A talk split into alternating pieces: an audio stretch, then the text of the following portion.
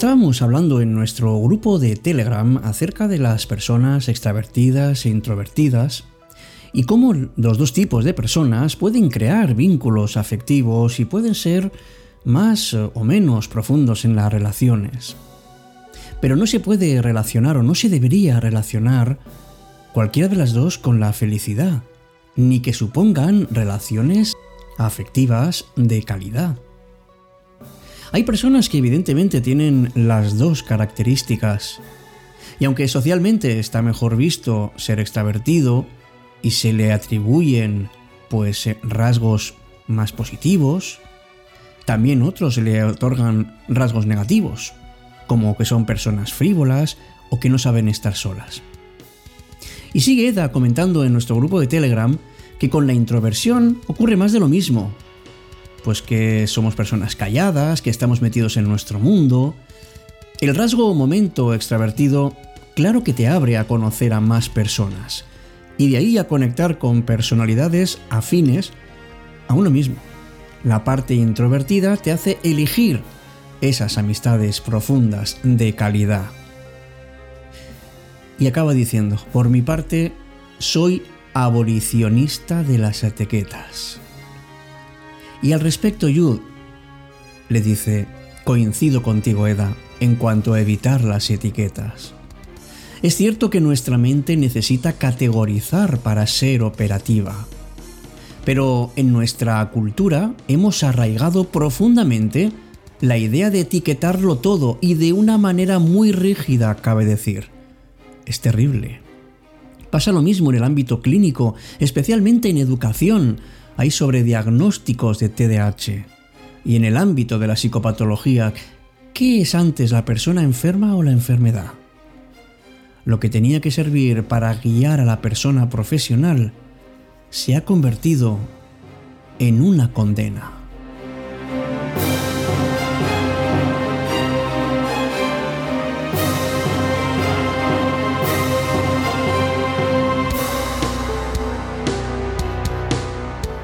Y en esta charla Diego también dice, a mí tampoco me gustan las etiquetas ni que se me encasille. Yo a veces puedo ser muy abierto pero también cerrado, dependiendo del momento y de personas.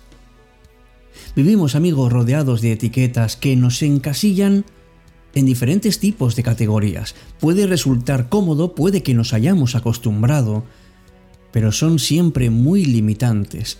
Incluso a veces las etiquetas no solo son viejas, sino que también son aburridas y pueden estar impidiéndote vivir una vida plena y en paz contigo.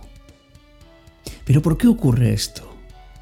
Pues porque te ponen una etiqueta y tienes que mostrarte continuamente estar a la altura de esa etiqueta. Así que puedes cubrir tu propio yo y vivir un yo diferente al que los demás esperan. ¿Cómo puedo mostrarme como soy? ¿Cómo puedo evitar que dirijan mi vida? En el programa de hoy vamos a descubrir cómo identificar las etiquetas y cómo evitar que nos limiten como escribió Sren Kierkegaard, si me clasificas o me etiquetas, me niegas.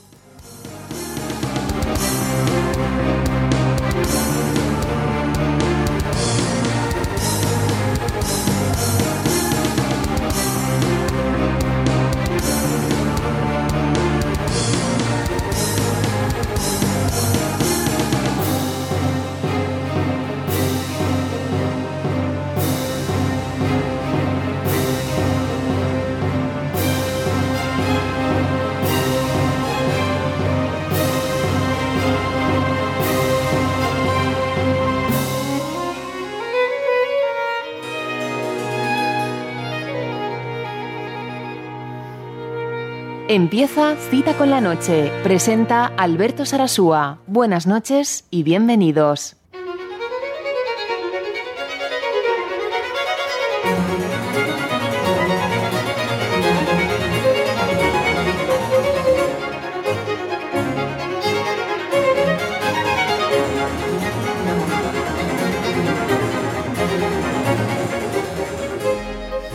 Hola, ¿qué tal? Muy buenas noches. Bienvenido, bienvenida a esta edición, la número 205 de Cita con la Noche. Recibe un cordial saludo de quien te habla, Alberto Sarasúa, y un cordial saludo de todos los que participamos en el grupo de Telegram de Cita con la Noche. Estamos recibiendo saludos desde muchas partes del mundo, por ejemplo, Armando nos cuenta que ha terminado el reto de escuchar de nuevo desde el programa 1, se siente tan renovado y con muchas ganas de seguir a sus 52 años. Gracias por todo y saludos desde México. Pues un enorme abrazo y un saludo para allá, para México, que sabemos que hay muy buenos oyentes también. Y Simón Pedro nos escribe desde Medellín, Colombia. Dice que disfruta mucho nuestros audios, que le llenan de entusiasmo y motivación. Y nos da las gracias por compartir. Gracias a todos los que escriben, a todos los que están con nosotros. Noemí, por ejemplo, dice que se ha unido al canal porque escuchó en este programa nombrarlo y que aunque no ponga nada nos lee. La verdad es que es un canal en el que pues Diego, Eda, Jude, Raquel, bueno, Verónica, tantas y tantas personas escriben sobre sus vivencias y vamos comentando pues algunos temas que van saliendo. Y claro, es una fuente inagotable de inspiración. El tema este de las etiquetas es muy muy necesario que lo conozcamos, porque en el fondo la pregunta que te hago es ¿quién eres tú?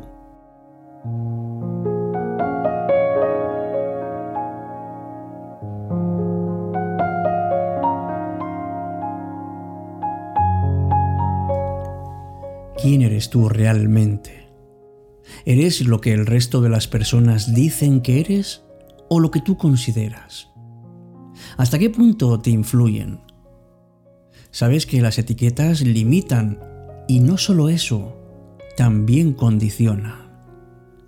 Porque uno dice soy yo, pero en realidad ese yo probablemente no sea más que un conjunto de etiquetas que lo que hace es simplemente tranquilizarte la conciencia y no busques saber quién eres de verdad. Fíjate que desde que somos pequeños nos están clasificando. Pues imaginemos, por ejemplo, un niño que entra en un equipo deportivo, ya le están diciendo, este puede aspirar a jugar bien o no, o tiene que jugar aquí o allá porque es así y así. Y muchas veces te ponen ya un límite del que piensan que no puede salir.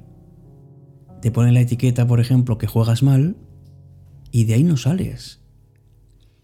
Y probablemente el niño intentará jugar bien, y cuando vea que él mismo se limita y vea el resultado dirá, no juego pues porque no sirvo, porque siempre he sido así, pero de verdad siempre ha sido así.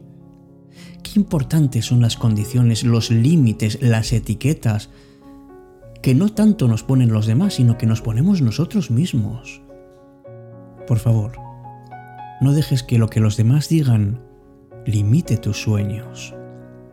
¿Cuántas veces hemos intentado hacer algo y después nosotros mismos nos detenemos porque pensamos que no podemos seguir adelante.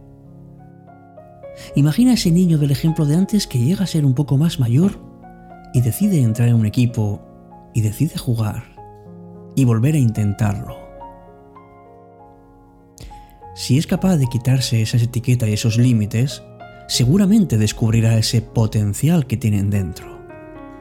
Las etiquetas podrán ser útiles en algunos campos profesionales, pero está claro que no nos definen en absoluto, somos mucho más complejos que todo esto. Si piensas que tienes alguna etiqueta que de alguien te haya puesto, tienes que hacer lo posible por librarte de ellas y esto no es fácil. Es más, a veces resulta imposible. Porque tienes que cambiar el comportamiento que originó esas etiquetas.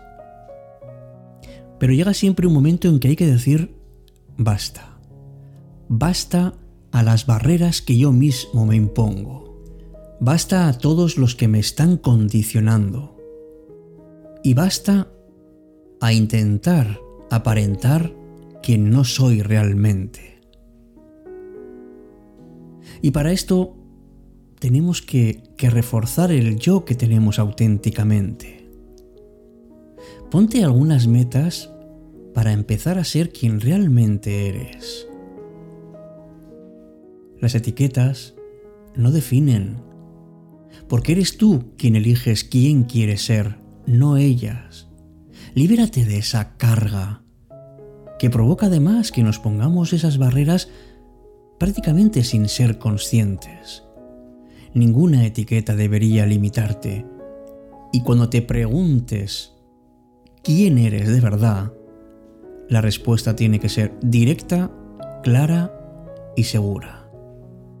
En el momento en que encuentres tu propio yo, conocerás el camino que te llevará exactamente a lo que quieras llegar a ser.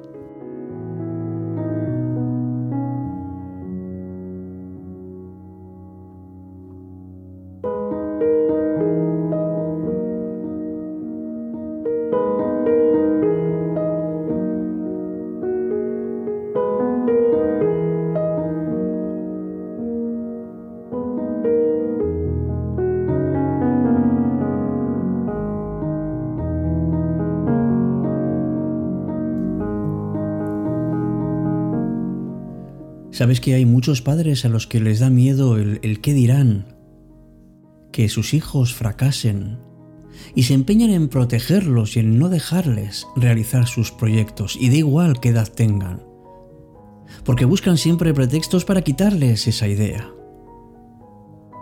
Lo normal, o debería ser normal, es que los padres apoyen las iniciativas, porque la casa es el primer lugar donde muchos niños, adolescentes y jóvenes se les cortan las alas porque se les ponen etiquetas del tipo tú no vales para las matemáticas, o no tienes talento para la medicina, o con lo despistado que eres, ¿cómo vas a hacer esto? Es ahí donde uno tiene que encontrar el reflejo de la confianza. Por eso, si uno sabe ver más allá de las etiquetas, puede beneficiar a los que están alrededor. Porque en el fondo, lo que está haciendo es desplegar su confianza.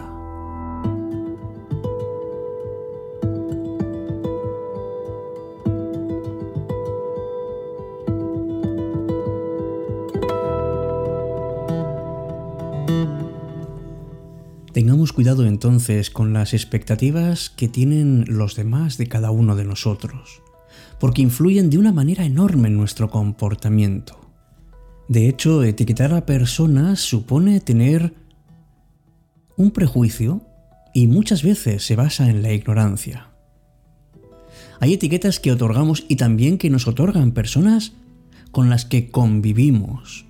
Puede que en algún momento determinado hayamos tenido un comportamiento concreto y esa etiqueta puede explicarlo, pero las personas cambiamos. Y además tenemos derecho al cambio porque tenemos esa capacidad. Luchemos entonces contra esa etiqueta. En algunos casos puede ser complicado deshacernos de una etiqueta negativa, pero lo importante no es que te la quiten los demás, sino que te la quites a ti mismo o a ti misma. Como le pasó a María, una niña de 12 años que vivía con su familia y tenía un hermano gemelo que era muy ágil en los deportes de competición. En cambio ya no, no sobresalía por esa habilidad, aunque tampoco se le daba mal. Su hermano, cuando jugaban juntos, le llamaba María la Patosa. Cada vez que iban a jugar al fútbol a la plaza del pueblo, los padres le decían a su hermano, cuida de María y no corréis mucho, que ya sabes que ella no es tan ágil como tú. Más adelante, cuando le tocó ir a la escuela, la niña no quería participar en los deportes y se justificaba con sus amigos diciendo, es que soy una patosa. María fue creciendo y con ella la etiqueta. Sus amigos bromeaban, no le dejes hacer eso a María, que es una patosa y se caerá.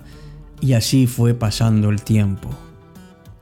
Cuando llegó al instituto, María ya era la patosa cuando se trataba de realizar cosas que requerían de agilidad física. Ella se ponía muy nerviosa y entonces, obvio es, los nervios le jugaban malas pasadas, reafirmando su condición de patosa. Pero María no era patosa. María llevaba la etiqueta de patosa. Pues analiza si tú llevas alguna etiqueta en función de tus comportamientos habituales. y si eres coherente contigo. Puede llevarte un tiempo, pero vale la pena porque los grandes cambios sí lo merecen. Hasta aquí nuestro programa de hoy y te deseo de verdad que seas capaz de mejorar en las propias etiquetas. Hasta nuestro próximo encuentro, como siempre aquí, en cita con la noche.